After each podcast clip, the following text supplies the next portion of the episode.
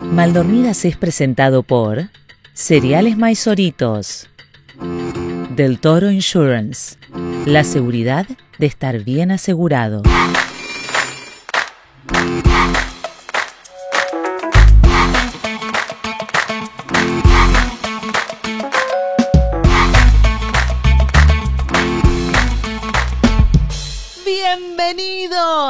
¡Bienvenidos! ¡Qué ¡Volvimos!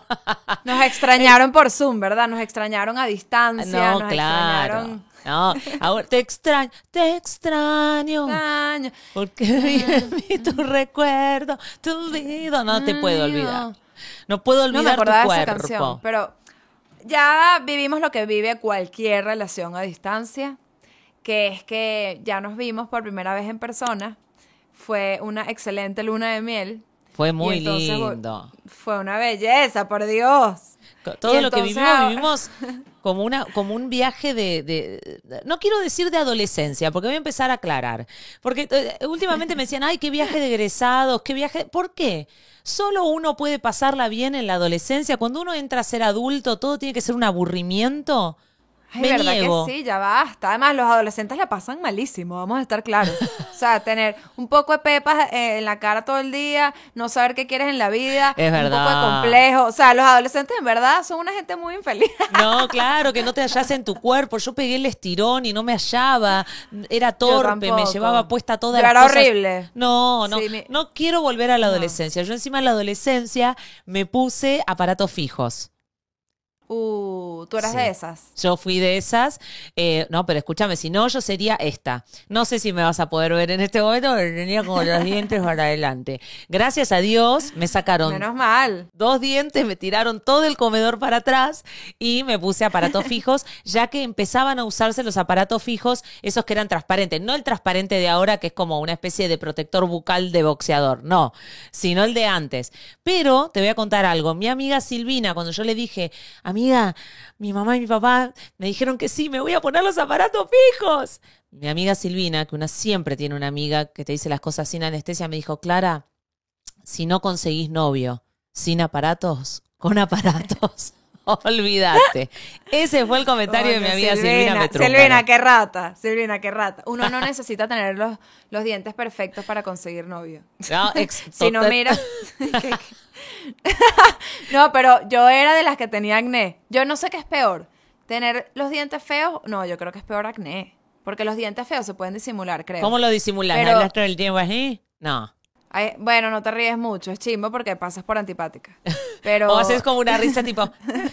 el otro día vi un video de una señora que decía que se puede, uno eh, se divide el mundo entre las que se ríen decentemente e indecentemente. Que para reírse como una señorita hay que reír- reírse chiquitito. Tipo, Ah, no, vale. Bueno, yo tenía una amiga en la universidad que estaba como que en estos cursos de, yo ah, en algún momento hablé de esto, creo, de protocolo y etiqueta. ¿Sabes esas vainas que te preparan para ser sí, modelo? claro, para hacer una miss. Ella, ajá, ella era profesora de protocolo, ¿ok?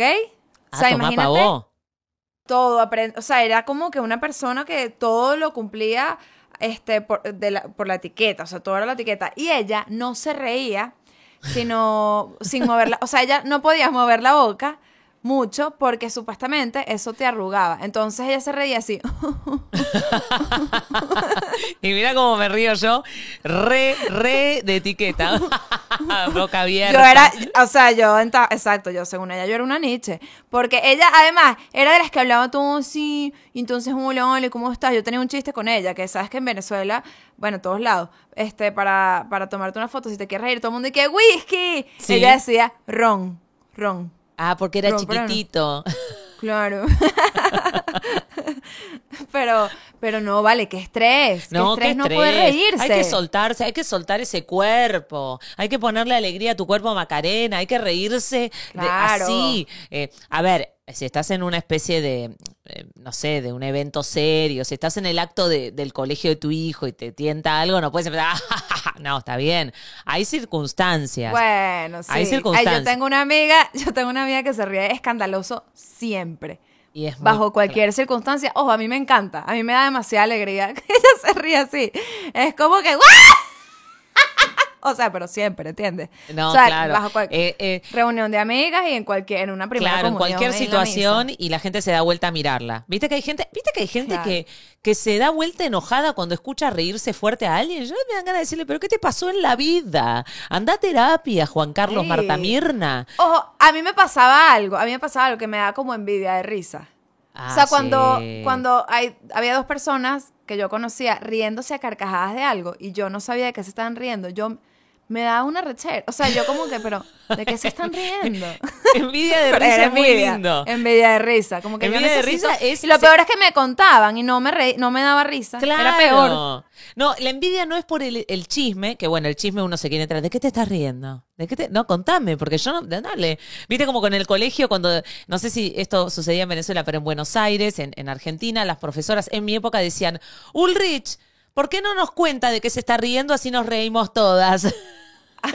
Pero eso es un típico, eso es Entonces digo, te enteras del chisme y no te causa gracia, pero lo que uno siente envidia en realidad es de, de sentir esas ganas de reírse, de querer reírse igual de lo que se están riendo las otras. Esa es la envidia. Esa es la- Claro, o, pe- o sabes que es peor cuando o sea, cuando te moriste de la risa y le cuentas a otro, no, no, pero es que te vas a reír demasiado y le echas el cuento y la persona no se ríe. Y entonces es que, no, pero es que tenías que estar ahí, tenías que... No, no, que tenías- no te causa- Eso me pasa. Primero me pasaba con mi mamá, beso al cielo, que mi mamá me decía, eh, Clarita, te voy a contar una cosa, te vas a morir de risa. Y yo le decía, mamá, no me hagas eso. Es como cuando vos me decís que una película está buenísima, que la vaya a ver. Yo ya voy con la expectativa demasiado alta. Vos No, haceme que el cuento y yo voy viendo. Hay que bajar esas expectativas. En todo en la vida, muchachos, en todo. Hay que bajar las expectativas siempre. Me Eso es gusta- como una regla de vida. Me gusta. Usted, usted vaya por la vida esperando muy poquito, muy poquito de Ah, todo. con la barra baja. con la barrita claro. baja. Entonces, cualquier cosita que a usted le pase buena, usted va a estar muy contenta. Pregunta para Obvio. hacerte. Pregunta. ¿te has reído en situaciones heavy tipo velorio, funeral? ¿Te ha pasado? Sí, claro. Siempre. No es que si me he reído, es que no, siempre que estoy en una situación así, siempre algo me da risa. Yo creo que es por los nervios. ¿Sabes qué me Sí, da risa sí. de nervio? Sí, Me risa da- nervio. Risa nervio en situaciones risa. así eh, como yo voy a contar una historia eh, voy, a, voy a saltar la parte triste yo necesito que usted se en este momento se amiante se llene de vaselina y no conecte con la primera parte en el velorio de mi papá porque es así o sea no conectemos con la parte triste yo Ajá. estaba embarazada ¿ok? Tampoco conectemos con esa parte Uy. triste. Vamos pasando a la parte triste, por favor. Voy a tratar de obviar todo esto que estás contando. No se detenga en toda esa imagen. Siga de largo. Ajá. Yo tuve una situación muy bizarra, que es que en el velorio de mi papá, la gente venía y me franeleaba la panza. O sea, No. situación No. de, situación obvio, horrible todo, pero de repente una cosa que, que yo nunca entendí por qué, la gente cuando te ve embarazada cree que tiene como patria potestad sobre tu panza, ¿entendés lo que te quiero decir? Como, ay, está embarazada, Ah, entonces sí. la, la, la toco. La- pero señor, es mi cuerpo. O sea, vos, yo tengo Es una como pregunta. de una. Sí, sí, pero es automático. La gente lo hace en automático. ay, a ver el bebé. Y, porque de verdad, ahora yo quiero que ustedes hagan el ejercicio. Si yo ahora que no estoy embarazada, vos me ves, que ahora tengo igual una linda panza. España, España me dejó una pancita de 3, 4 meses, te es digo. que estos viajes, Mirni, estos viajes no han sido fáciles. No, Claro, uno le entra a-. Te digo, eh, voy, a, voy a seguir el cuento porque esto se ramifica, pero digo, a mí, es- no es que es una imagen, ay, no digas eso, no es que tenés panza. Señora, a mí en el metro de Madrid me quisieron dar el asiento. Ya con eso. No, no. No, pero ¿estás segura que era por eso? No fue Estoy tipo un caballero. Yo entré- Segurísima. Yo entré con Andreina, con mi productora, al metro y una señora me miró y dijo, ay, disculpa, sentate. Y yo largué una carcajada indecente, tipo, te digo, ay, ay, me embarazaste. La chica se quiso realmente morir, que la trague la tierra. Y yo me empecé a reír, Andreina se empezó a descomponer de la risa. Todo el andén, o sea, el, andén, no, no, el, el- el andén no, el, coche del, del metro, no me sale la... I can't, I can't think in Spanish. Bueno, y lo- Ah, bueno. No, me encanta. You Me know encanta the, you know the, the train. I live in, I live in Miami. Que en Miami no se habla inglés, ¿viste? Pero para tapar la laguna mental de señora mayor, yo prefiero decir, ay, no, no, no, no, sabes que ya no me salen las palabras en español. Bueno, conclusión que la chica me dijo, ay, no, te pido mil disculpas, no, te- ni te preocupes. Y empecé a hacer una suerte de stand-up ahí que la gente se mataba de la risa. Porque yo digo, no lo puedo creer, es el vestido. Entonces empeza- empezaba Andreina a decirme, ¿ves que te digo que te pares derecha? Y le digo, pero es que no es que pararse derecha, que es verdad que yo me encorvo. Pero digo, no es eso, es la cantidad de sandwichito de jamón serrano, eh, tortilla de patata, eh, eh, ¿cómo se dice? No son buñuelos, croquetas de jamón las, las ibérico. croquetas, las croquetas, más el- los vinitos, las cañitas. No, cañitas. Las cañitas, vale, las cañitas que además son baratísimas, a diferencia de Miami, no es por nada, pero. Carísimo, Bueno, Miami. yo acabo de ir a Miami. Caro. Caro. Caro. Yo fui, yo fui hablando otra vez de expectativas, con las expectativas bajitas con respecto a lo caro que podía ser, porque yo vengo de Venezuela, vale, aquí todo es carísimo. Yo llegué allá y dije, pero, ah, no, pero es que esto es caro de verdad. No, esto es que no, es Esto- caro. Yo me, yo sí. el otro día parezco, viste, esa cosa. Uno cuando habla de estas cosas un poco, un poco señora mayores, pero yo que volví de España, donde uno puede ir a comer con una amiga y, y tomarte unas buenas cañas y comer rico y todo, por la mitad, el 40% de precio que acá, sin duda. Claro. Entonces llegué acá. sí, y bueno, y buena Y calidad. bueno. calidad. El otro día voy con marido, salimos con marido. Mirá esta charla, salimos con marido. Ajá. Entre lo que me salió comer dos rolls de sushi. Acá estoy presente con Manu. Fuimos al lugar que más te gusta de sushi en el Brickell City Center, que me dijeron anda a comer ahí. Un par de piecitas de sushi. Eh, una copita de vino, una cerveza, más la nani, más después los traguitos que nos tomamos viendo a un amigo, eh, una banda lindísima venezolana que es EA Música, el querido Tonio. Eso, chicos, con eso yo me puedo comprar, no sé qué, me, me- me puedo comprar medio iPhone. no sé. Qué bueno medio iPhone.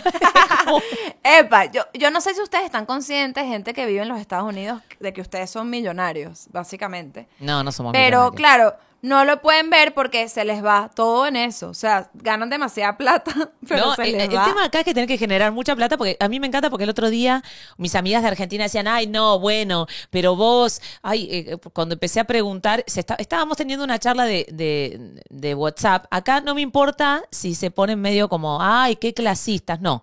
Hablaban las chicas de las señoras que las ayudan con las tareas domésticas y con el cuidado de los niños, que es algo que yo extraño mucho Argentina. Eso, eso es muy latinoamericano. Eso es muy latinoamericano, que uno está acostumbrado, que tiene una señora que le ayuda con la, con la limpieza, con No, el- es cual. hermoso. En Estados Unidos no vale, o sea, es carísimo. No, no, y los campamentos, los campamentos en Estados Unidos, yo me quedé loca. No, no, Hay cosas que en no, Venezuela este- siguen siendo caras, pero los campamentos. son otros valores. Pero estaban hablando y cuando yo les dije lo que yo pagaba, empezaron, ay, bueno, me voy yo a, a- a cuidar a tus chicos. Le digo, pero escúchame, acá nosotros ganamos en dólares, pero pagamos en dólares. No es que con eso vos acá millonaria. Pero bueno, más allá de plata, no plata, volviendo a la historia del velorio.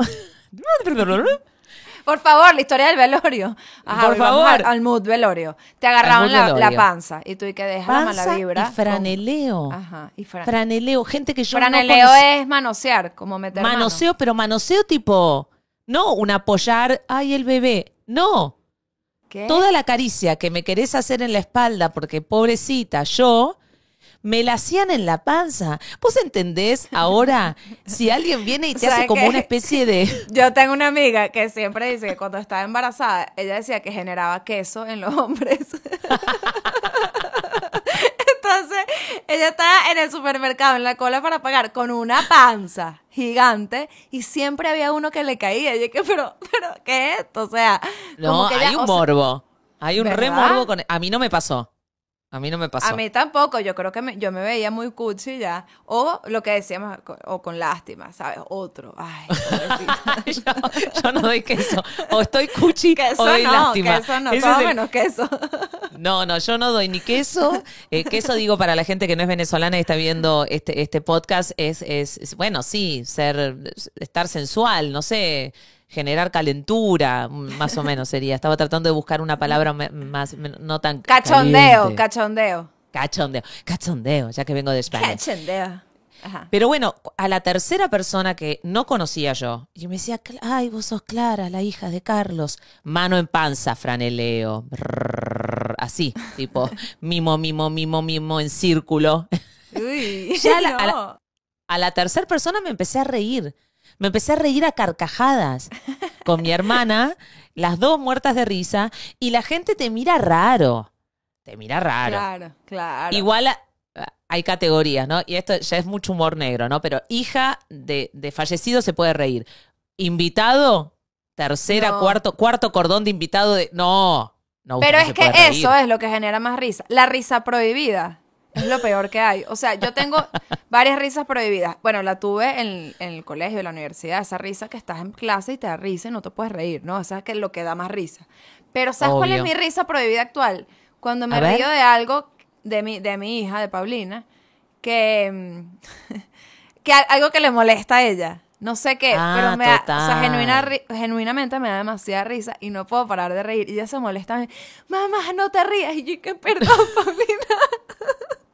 A mí me no pasaba puedo cuando. Vicente, cuando Vicente era más chiquito y me traía un dibujo y me decía, mira, mami, el caballito. Y era cualquier otra cosa. Y era Y cualquier vaina. Tenía que Ah. decirle, ay, qué lindo el caballito. O peor cuando no te dicen lo que es y te dicen adivinar. Yo siempre, o sea, terminaba adivinando en la sexta, ¿entendés? Y me daba mucha risa eso. Pero si yo me empezaba a reír, él me miraba con ojito, viste, como de, de gatito de Shrek, como de, ay, ¿por qué te reís de mi dibujo? Entonces, esa risa, la risa de, de- de lo que vos te reís de tus hijos, pero que no se te puede notar, es una risa, es una risa prohibida totalmente. No, y la Totalmente. risa de, de cuando eso es normal, que la gente se ríe cuando alguien se cae. O sea, es normal porque pasa todo el tiempo, pues la gente eh, Sí. ve a alguien que se cae y todo el mundo se ríe, es como una risa de nervio, pero que te pase con tu hijo. Es horrible, ¿verdad? O sea, cuando Ber- Bernardo se cae, a mí me da risa. Yo que, pero, ¿qué? Que soy la peor madre del mundo. ¿Qué es esto? ¿Cómo me da risa? No, no, a mí me pasa con Rocco también, que me causa mucha gracia, aparte como caen, porque caen como dibujito Son como unas pelotas, ¿verdad? Sí, sí. Es como que, block. Como que ayer, por ejemplo, ahora se le da a Rocco por saltar todo el tiempo arriba de los sofás, de los sillones. Y ayer pegó un salto. El tipo se cree, como vos decís que, que Bernardo se cree Spider-Man. Rocco no sé qué se cree. Pega Superman. unos saltos y se la dio, pero se la dio. Y el primer, la primera reacción fue mirarlo, a ver si el chico estaba, digamos, enterito, si no hay sangre. Y si no hay sangre, me agarró una risa. Si no hay sangre, tal cual, si no hay sangre, listo. Bueno, puede haber hematoma interno, pero, Claro. pero, pero digamos que en ese momento no se nota. Puede haber hematoma interno, es muy fuerte. Eso me pasa todo el tiempo a mí. Si el chico se cae y se golpea la cabeza. Ay, la cabeza, ¿verdad? Que uno tiene como un trauma. Un trauma con Ah. eso. No se puede pegar la cabeza, entonces no puedes dormir en tres días. Claro. Porque te vas a tener consecuencias. O sea, ¿qué es eso? De verdad. Viste que te, te metieron eso de tipo, lo tenés que observar y lo tenés que observar por las próximas ocho horas. Y el chico, mis hijos siempre se golpean la cabeza a las 10 A de las la 10 de la noche. noche. Chicos, Yo no voy a pasar la madrugada. Que diga, ay, no, que se duerma, ya veremos. ya veremos si hay consecuencias o no. Pero te tienes que dormir, punto. Este es genial. Bienvenidas y bienvenidos a toda la comunidad mal dormida al episodio número 3 de esta segunda temporada. Eh, siempre, esto arrancó con la espontaneidad de siempre, pero vamos a hacer la presentación en la mitad del episodio, no pasa nada. Claro, vale. Bienvenidos al episodio número 3. Mi nombre es Yesabel Rodríguez. Y yo soy Yajaira Elena. Yajaira Elena es un bonito nombre y todo. Qué lindo Yajaira, pero con el Yajaira, con una Yajaira. como- Mira, Yajaira. eh, ¿cómo es que te llamas tú? Yo me llamo Yesabel Rodríguez. ¿no? Mira, Había dicho Yesabel. eso. Ya tú Sí. probaste maizoritos, ¿verdad? Porque te los llevé a Miami. Te los llevé Ya a no me Miami. queda nada. Te los llevé a Miami. No me queda nada porque en casa arrasaron con maizoritos. Arrasaron, ¿verdad? chicos. Es que una, son una cosa, una gente desbocada. Desbocada. Claro, porque además se viene la época de campamentos. Ideal las meriendas de campamento. Y para lo que sea en vacaciones, yo tengo acá en mis manos avena aros, que es de canela. Estos aros de canela son unos de los favoritos de mi casa. Son divinos. Y tengo eh, pop crunch de chocolate, que pinta la leche. Pintan la leche sin colorantes artificiales y esto queda, mira, como una leche chocolatada ahí, delicioso. Uy, los Estos chicos- son dos de los favoritos de mi casa, arroba cereales maizoritos son lo máximo y ahorita en, en Miami presente y en el mundo, porque nos escriben de todas partes del mundo buscando maizoritos. El otro día nos escribieron de Noruega. Claro, porque ahora todo, ahora vamos a tener que hacer como una exportación, porque por suerte yo ahora me voy a Venezuela, en unos poquitos días voy a estar por allá Claro, y me voy a traer un contingente en la valija, llevo espacio para traerme cereales maizoritos. Y también le tenemos que agradecer, querida Ale, a Del Toro Insurance, la seguridad de estar bien asegurado. Aquí en Miami ya estamos por arrancar, bueno, no, en realidad ya arrancamos la temporada de huracanes. Huracanes. Es- Ajá, ajá. Es el momento para asegurar tu casa, para asegurar tu auto, para que cuando ya venga la alerta de huracán ya no tenés tiempo de asegurarte. Así que sin duda tenés que confiar en Del Toro Insurance, que lleva muchísimos años en el mercado y da confiabilidad y profesionalismo. Así que ya sabes, Del Toro Insurance, arroba Del Toro Insurance. Gracias a nuestros sponsors que hacen posibles.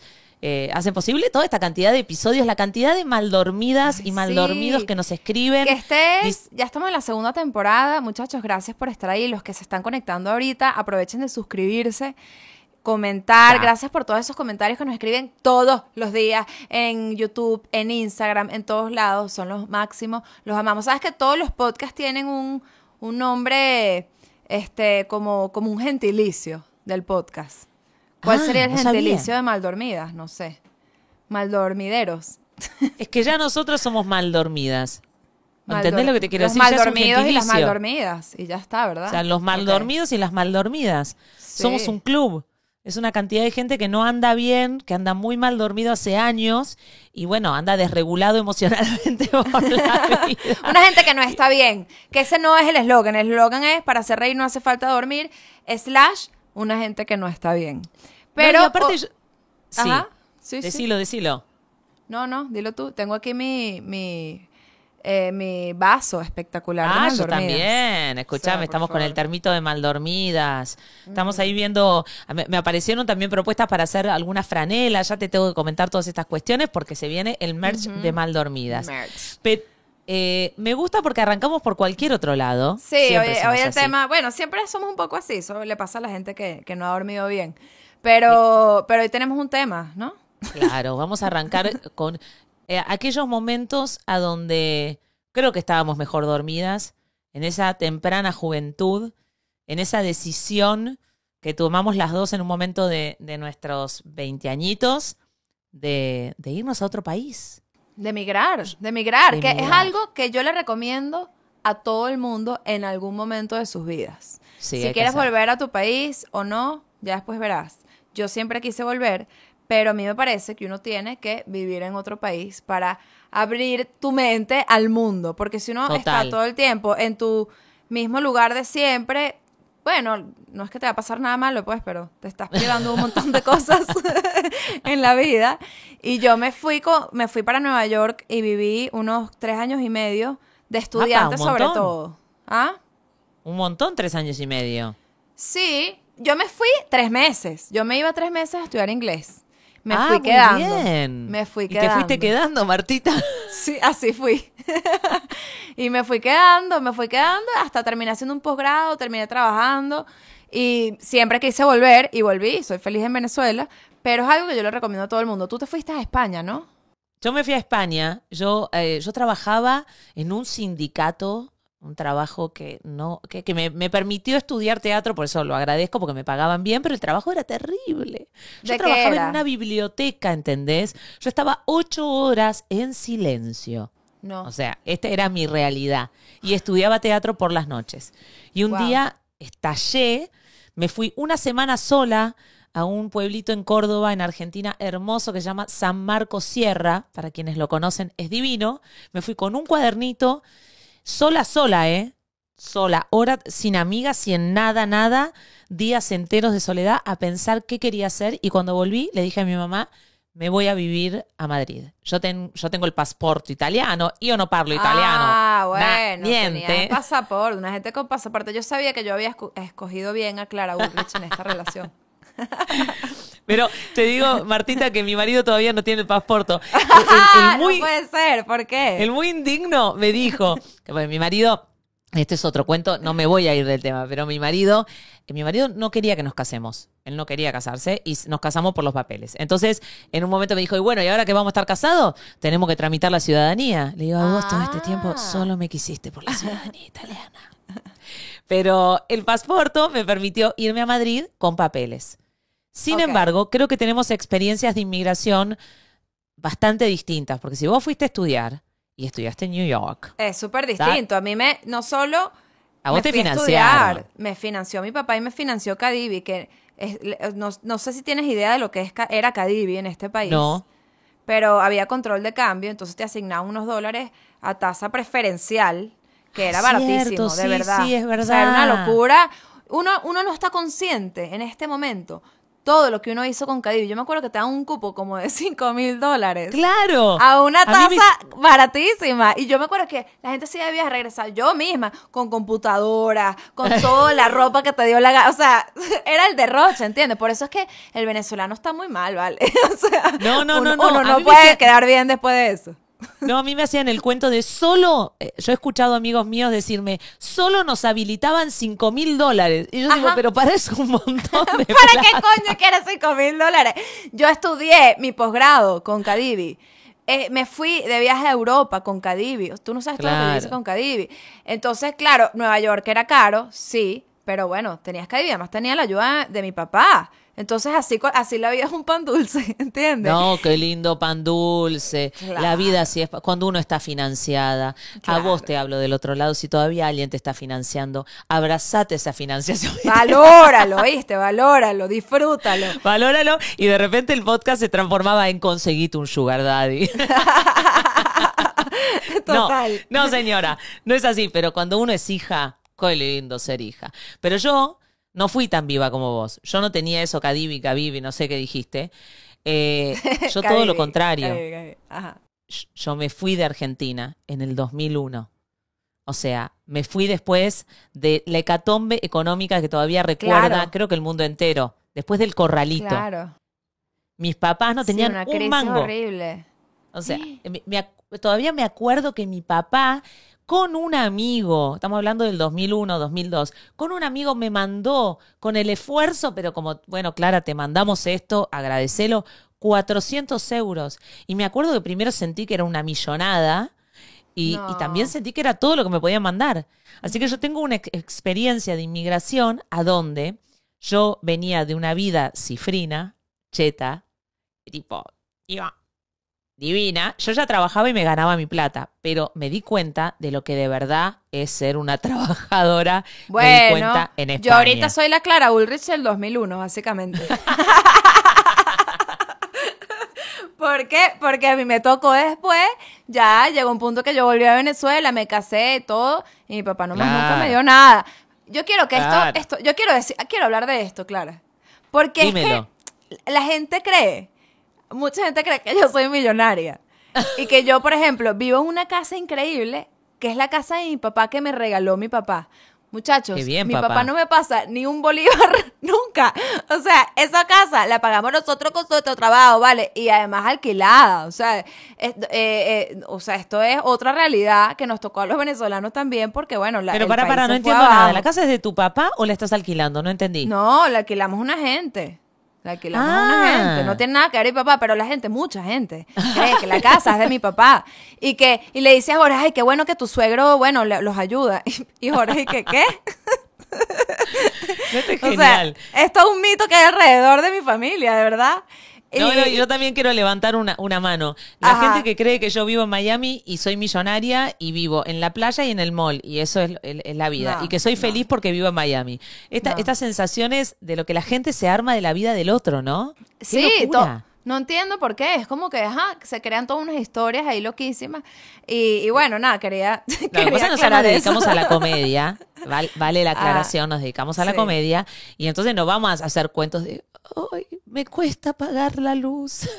No, pero bueno, uno, uno trabaja, o sea, usted... Uno se- mi vida, mi es bien pública, mi vida es bien pública, ustedes saben todo lo que yo hago, todo, de qué, de qué publicidad vivo, de qué show vivo, todo. Claro, y ahí está uno mismo. trabajando, pues, ahí está uno, Uno, trabajando. ahí uno trabaja con todo. A mí me gusta llamarme obrera del arte. A mí me gusta ser obrera del arte. O sea, hoy cuando venía para acá, no nos sacamos foto, pero después cuando me vaya voy a pedir sacar una foto y la vamos a montar en Maldormidas. ¿Cómo vengo yo a grabar? Yo vengo con tres luces, la computadora, el bolso, los cambios de ropa y vengo como si fuera un Todo. equeco toda montada de cosas. Y por un lado digo, ay, loco, hoy salía de mi casa y le digo a Ale, que gracias a Ale yo estoy acá porque la, eh, la otra Ale, la que cuida a Rocco, le digo, ay, mirá cuando, cuando me digan, vení a grabar y ya está. Pero la verdad que por otro lado, a mí me gusta ser una obrera del arte. A, A mí, mí me gusta ponerle corazón y garra. Claro. Eh, Además, a mí me gusta involucrarme. O sea, yo no puedo ser esas artistas que llegan a su show y que. Bueno, listo. Este, pásame el micrófono. ¿Sabes? Como que yo en Sí. verdad me involucro demasiado en todo, en la Yo producción, en, eh, en todo. ¿Sabes? Eh, y, No, y no. siento que es- eh, al final el trabajo que uno hace es parte de un, de un conjunto de cosas. Pues no es que uno eh, prendes la cámara y hablas. O sea, hay todas unas cosas aquí detrás que uno está con un equipo, una gente, que yo creo que eso es un importante. equipo, una gente, un bicho coloto. Un no, pero yo quiero gente. decir algo. Eh, l- la verdad es que si ustedes supiesen que nosotras eh, estamos detrás de cada clip a nivel, Ale, eh, desde el minuto 23.44 al 24.51, ¿qué te parece el clip? Y, y- y opinamos, y, por supuesto que tenemos un editor que es Israel, que es lo más, y tenemos nuestro equipo de producción que nos apoya y todo, pero estamos detrás de cada cosa.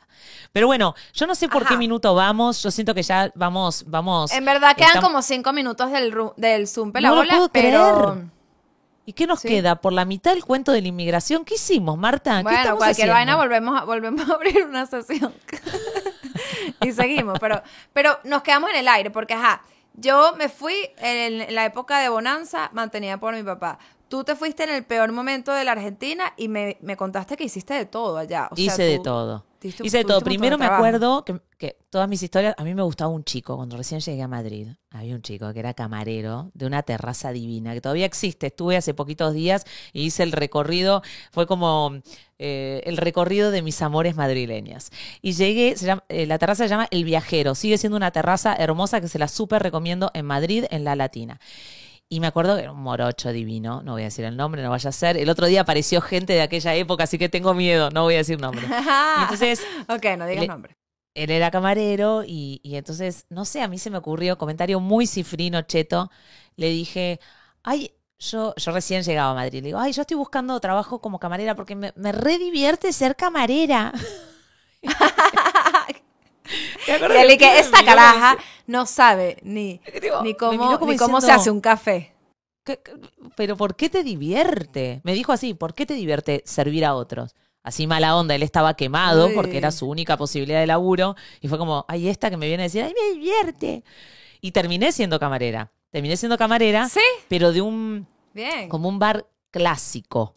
Eh, como me ponían como uniforme verde musgo, En serio. te juro. Ey, a mí ese trabajo me parece súper difícil. Ah, es Y re te- difícil. Y Yo no lo que había lidiar hecho- con un poco de cosas, los clientes. Porque el otro día alguien me dio esta explicación, que mm, ver. el mesonero termina siendo como el, el hilo conductor entre, o sea, como la unión entre el, el comensal, la, la persona que va a consumir el restaurante, y Sí. la cocina, que, que es una locura. Sí, Entonces tienes que estar como que tratando de que todo el mundo esté bien, que la cocina no la pierda y que el, el cliente tampoco. Tremendo. Es como una locura. Sí, y ¿no? a veces no te dejan propina, es tremendo. Tremendo. Pero yo tenía, yo trabajaba y tenía como mi barra. Y me habían puesto como un uniforme, chalequito verde musgo, camisa blanca. Imposible. Yo no puedo creer que me levanté gente. De hecho, me levanté a un, a un, a un cliente habitual eh, la barra. Yo digo, ¿cómo me levanté ese señor vestida de verde musgo con una con un moñito verde eh, también? en- en- no, no, no. Era. Pero y ese levante, ese levante se traducía en buena propina. No, pero eso ya, sin- eso ya, ya me está llevando un terreno, no, escúchame, no. No, no, no, no, no hubo un intercambio de dinero ahí. Yo eso, eso nunca lo hice, Martita. Bueno, Yo tengo pero una amiga tampoco que estamos dice, hablando de prostitución. O sea, lo No, sé. pero digo, si fuiste amable. que, que- que decía, si yo hubiese dejado una alcancía en mi casa, en el living, cuando, es, cuando los hombres se iban, tipo, pone tu donación a, gusto, eh, cualquier cosa. Yo hoy tendría un departamento, porque lo he hecho gratis, pero con un amor. Me encanta, me encanta. Oye, una propinita, una cosa. Está bien. Claro, una cosita, una cosita de nada. Bueno, en ese bar yo había mentido y había hecho un currículum, porque antes uno podía hacer currículum mentiroso, ahora medio como que se puede comprobar por internet, pero en aquel- Claro. entonces yo puse que había sido camarera en Buenos Aires en mil lugares. Entonces el cuento que voy a hacer es que cuando fui a servir la primer caña, yo no había servido nunca una caña en mi vida Ajá. y abrí mal el grifo, fue todo espuma, todo espuma. Y me acuerdo que el tipo de la barra me miró como diciendo, pero vos no tenías, tú no tenías experiencia como camarera. Y yo le contesté, lo importante acá es lo caradura que he sido siempre. dije, no, pero es que en Argentina se sirve distinto. El argentino, mira, ama una espuma. O sea, no me preguntes por qué el argentino ama que sea 85% espuma y el resto la cerveza. y el resto, no, y aparte no, no, el grifo es distinto, cualquier cosa le dije. Y así era para todo. Yo tenía 20, eh, ¿qué tenía? 21 años. Nunca había hecho un gin tonic, nunca había hecho, otro, viste, un cubata, nunca había, no tenía nada. Y entonces toda mi manera de justificar era, no es que en Argentina es distinto. Es como, era, es, en, en Argentina el gin tonic es distinto, todo es distinto. Pero te voy a decir que ese trabajo me enseñó mucho. Eh, me enseñó mucho de Claro. todo, pero a, a identificar lo que es el trabajo de ponerle el cuerpo. Y también me hizo valorar los días de descanso, porque en la gastronomía tenés solo un día de descanso. Y yo tengo el recuerdo de un domingo soleado, ir caminando con mi eh, uniforme verde musgo y ver cómo la gente estaba de fiesta y decir, ay, ¿cómo valoro? Ahora sí valoro que trabajaba de lunes a viernes en la biblioteca. Como que de repente eh, to- todo empieza a cobrar otro sentido. Yo siento que, como bien dijiste hace un rato, vivir en otro país te hace ver tu vida en tu país con otra perspectiva. Además Por de ver eso que es gente- necesario. Claro. es necesario. Y más si lo puedes hacer de chica, eh, si lo puedes. Ahora. Ay, se cortó. Marta, ¿estás ahí? Sí, aquí estoy, Mirni. Yo, Tú puedes creer, esto iba a pasar. Esto iba a pasar. Obvio que iba a pasar. Obvio. O sea. ¿Entendés? Y aparte, si la gente entendiera o supiese que en realidad es desidia. Porque podemos- Es flojera. O sea, quiero que sepan que a partir de ahora, a partir del próximo episodio, vamos a tener el Zoom Premium solo por esto que nos acaba de pasar. que nos iba a pasar. Porque igual lo que pasó fue que al principio sí fue, ay, bueno, empezamos con el Zoom gratuito, después lo utilizamos como un límite, pero ahora la conversa estaba buenísima y se nos cortó. Claro, ya está, ya, Ya vamos basta. a, a- a- ¿Por qué nos tenemos que limitar así, vale? ¿Por Basta. qué? ¿Por qué? No se basta. puede. No, igual me causa mucha gracia porque yo soy de hacer estas cosas, de por desidia que me Yo también. sucedan cosas así. Por y ejemplo, es como, uno siempre quiere como ahorrarse esos dolaritos. Uno se quiere, Es una- claro, uno, uno se puede ahorrar de acá, de allá, pero después gastas un montón en otras cosas que vos decís, ¿para qué? ¿Para qué? Total. El otro día me di cuenta que tengo una suscripción con, con, creo que no sé si HBO, Hulu, yo qué sé, que nunca miro nada. Y sin embargo no me lo cuestiono. Hay cosas, gastos que uno no se cuestiona, ¿viste? Y hay Sí, cosas en las y cuales... hay unos y hay unos que cuestan, que es como que, bueno, nos- nosotros somos la típica familia parásito que eh, de la familia de, de- que nuestra familia en Argentina, la cuñada de Jorge nos presta nuestro Netflix. Ay, Y nosotros hacemos somos lo los peores de verdad. O sea, ¿por qué no pagamos el Netflix y ya? Tenemos que estar siempre parásitos al Netflix de Argentina, ¿vale? ¿Por qué? Hacemos lo mismo, Marta, no puedo creer este cuento, me muero. Nosotros estamos colgados del Netflix de mi suegra en Argentina. Somos los peores. O sea, por, por culpa de nosotras, quiero que sepas, Netflix está cambiando toda su forma de funcionar. Yo sé, yo sé. Por todos Por los los parásitos parásitos latinoamericanos que hacemos lo mismo. E- Escuchame una cosa, eh, aparte de la típica, Vicente dice, mamá, se me cortó Netflix. Ay, hijo, espera que le avisamos a la abuela, a ver si está bien. Yo Y que, ay, no sirve Netflix. Ya, espérate, vamos a decir a Marita que qué fue lo que pasó con la cuenta de ellos allá, porque esto no es tiene normal. límite. Tiene límite. Vos por cuenta te podés, creo que, creo que son tres dispositivos. Entonces a veces estamos nosotros viendo, mi suegra viendo y mi hijo viendo, entonces no se puede. Entonces ahí empezamos, nos da calor, ¿viste? O peor, mi suegra nos llama y nos dice, eh, ¿sabes qué? Querría ponerme a ver una serie. Se ponen de acuerdo. No, vale, ustedes son el colmo. Por lo menos nosotros nunca nos hemos. no Entendés hemos que la tipa pisado la paga. cuenta. Yo le digo el otro día, Sebastián, paguémoslo nosotros. O sea, hacer un arreglo hace cuánto que estamos colgados. Ay, de- ¿qué tanto? ¿Cuánto cuesta un Netflix? ¿Cuánto cuesta un.? Sé, como 12 dólares. Familiar. No tengo ni idea. 15 Creo que 12 dólares. 15 dólares. Pero, ¿En qué te gastas tú 15 dólares? En el café que te tomas en CBS. Pero uno tiene CBS. mentalidad latina. Ah. No importa que yo viva en Estados Unidos, te lo digo en serio, no importa. Es mentalidad, es mentalidad, Es mentalidad. Es a donde me lo pueda ahorrar. O u otra cosa, que esto lo digo en serio. Escúchenme bien claro y vos también, Mirna. A ver, a ver, a ver. Ojo con las cosas que primero te dan gratis y después no querés pagarlas. Ese es el caso de Zoom. Zoom empezó gratuito Ajá. Y ahora Ajá. lo vamos a pagar. Ojo porque Y la mayoría de las aplicaciones hacen eso. La mayoría de las apps. pero mal dormidas, en algún momento, Genchi, va a tener una partecita que, eh, como la alcancía de mi amiga,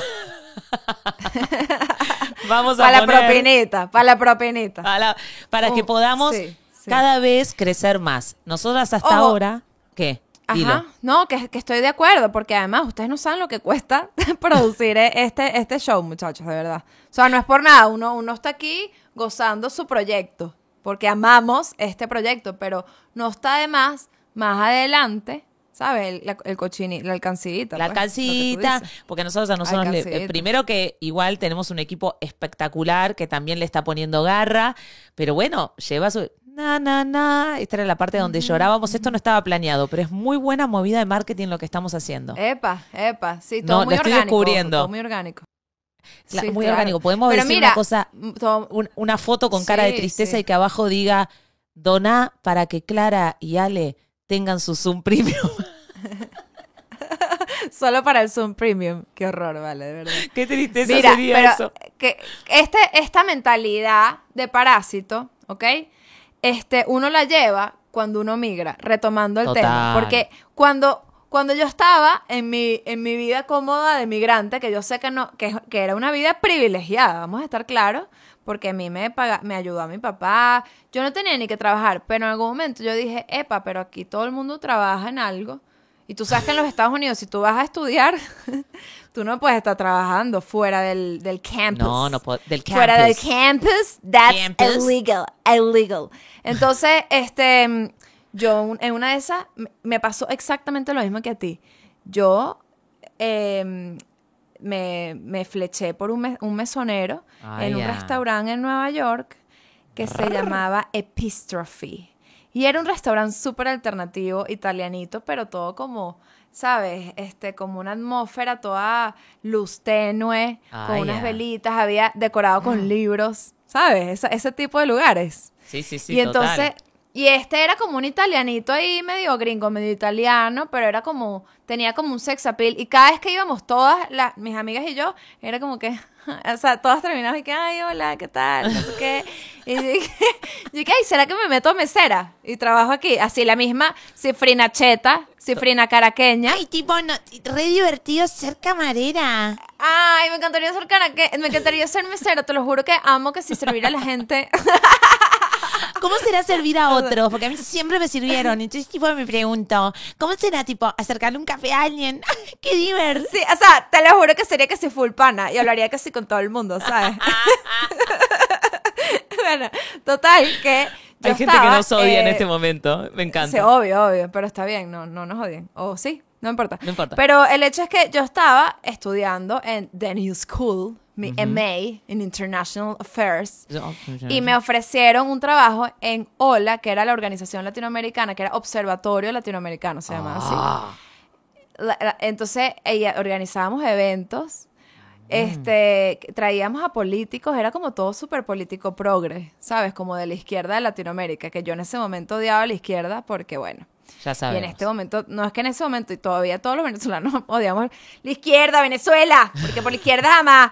Y entonces yo trabajaba en esa organización, claro, y llevábamos que sea a los Kirchner, a, me acuerdo a Ollanta Humala. ¿Me estás hablando en serio? te lo juro. Ese era mi trabajo. Trabajar con políticos de la izquierda latinoamericana. Uy, se está poniendo muy raro este momento. de- eh, o sea, voy, voy a... Y, era- y espérate, y yo, yo que así toda reprimida ahí, porque obviamente toda la gente que trabajaba ahí era como súper de esa onda, y yo no. Yo como que, pero ustedes, ¿cómo apoyan esta? O sea, yo que bueno, me van a pagar y bueno, trabajé un rato ahí legal porque era dentro del campus. Entra el Pero sabes esa, esa izquierda vista desde el gringo, porque aunque eran latinos, era una visión de, De gringo. los lat- del- de gringo, pues, que es que no entienden, porque no han vivido la izquierda de verdad, No te- porque no han estado, ¿sabes? No, No, han no, vivido el de problema que uno sí. Estamos de acuerdo. Igual Entonces- te voy a decir que acabo de darme cuenta de algo. Yo a mis 19 años me fui a, a New York, a Manhattan, a Manhattan, con tres entrevistas de trabajo que me conseguí, no sé cómo, para ver si me contrataban de asistente en algunas empresas para poder estudiar en el Lee Strasberg Studio de Manhattan, actriz. Porque yo quería ser actriz, soy actriz, lo logré. Yeah, way to go. Pero quería estudiar en New York. Ay, pero Lee Strasberg. El Lee Strasberg, todo, quería todo. eh, pero actriz de método, que ibas a terminar en una depresión ahí heavy. Yo estaba muy ilusionada. Y eh, me acuerdo que cuando se lo propuse a mi papá, mi papá me dijo, ¿a dónde vas a ir a estudiar? No, bueno, conseguiste un trabajo. Yo no te puedo financiar eso. Olvídate. ¿Qué te hizo pensar a vos? Me acuerdo. ¿Qué te hizo pensar a vos? Yo había vuelto de estudiar tres meses inglés. Mirá qué loco, ¿no? Porque yo también hice la misma situación. Tres meses me fui a estudiar inglés a los 18, acá a la Florida, a St. Petersburg. Cuando volví le dije a mi papá, me quiero ir a estudiar una carrera a Estados Unidos. Mi papá se rió y me dijo, ¿qué te hace pensar que yo puedo financiarte una carrera universitaria en Estados Unidos? Y a los 19 dije, bueno, no me importa, voy yo. Y me fui, pero no conseguí que me dieran el trabajo. Hoy yo lo veo con distancia y digo, qué amor, yo pensaba que me iban a pagar los papeles por ser asistente. Imagínate, nunca iba a salir eso. Ay, qué cuchi. y no lo logré. Sin embargo, del otro lado, vos, vos sí pudiste ir a Nueva York. A vos sí te financió tu padre. Estas son las dos contracaras de una mujer que no pudo. Para y una mujer que trabajar sí para pudo. los Kirchner.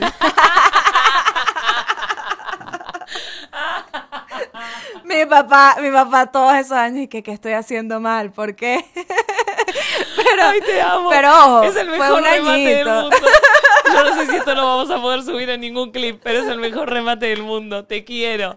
Bueno, señoras y señores, el capítulo más largo de la historia de Mal Dormidas hasta ahora, temporada número 2, episodio número largo. 3. El episodio, ¿qué logró?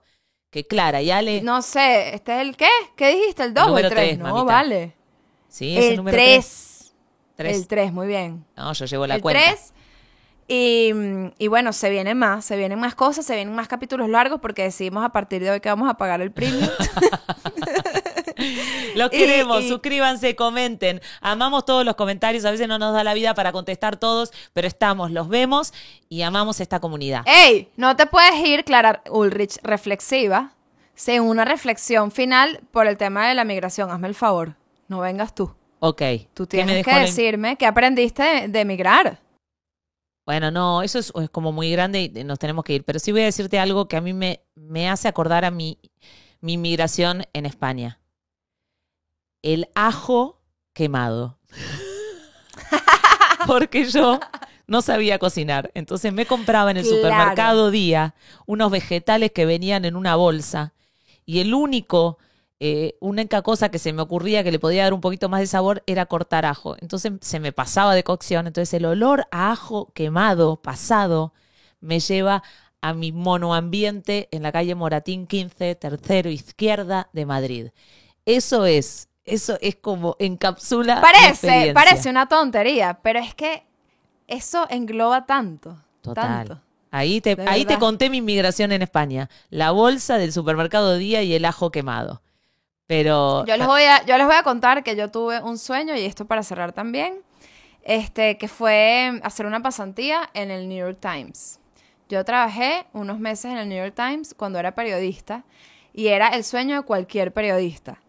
Pero mi mayor choque fue entrar a la sala de redacción del New York Times y ver a pura gente amargada, encerrada en su, en su puesto, nadie hablaba con nadie, era como una, una tristeza ahí perenne.